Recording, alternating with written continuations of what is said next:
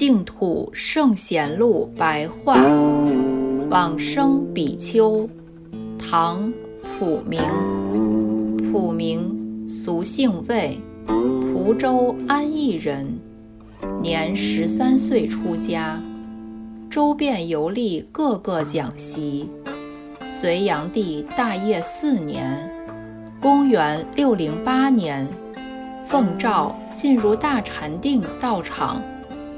唐高祖武德元年，公元六一八年，居住于山西蒲州的仁寿寺，每天固定课诵戒本一遍，《金刚般若经》二十遍，六十礼拜忏悔，并将所有的善根福德回向往生西方净土，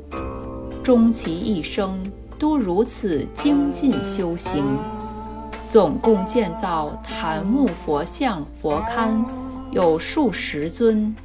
书写《金刚般若经》有一千多部，讲《涅盘经》八十多遍，又讲《摄大乘论》《圣蛮经》等种种经论不计其数。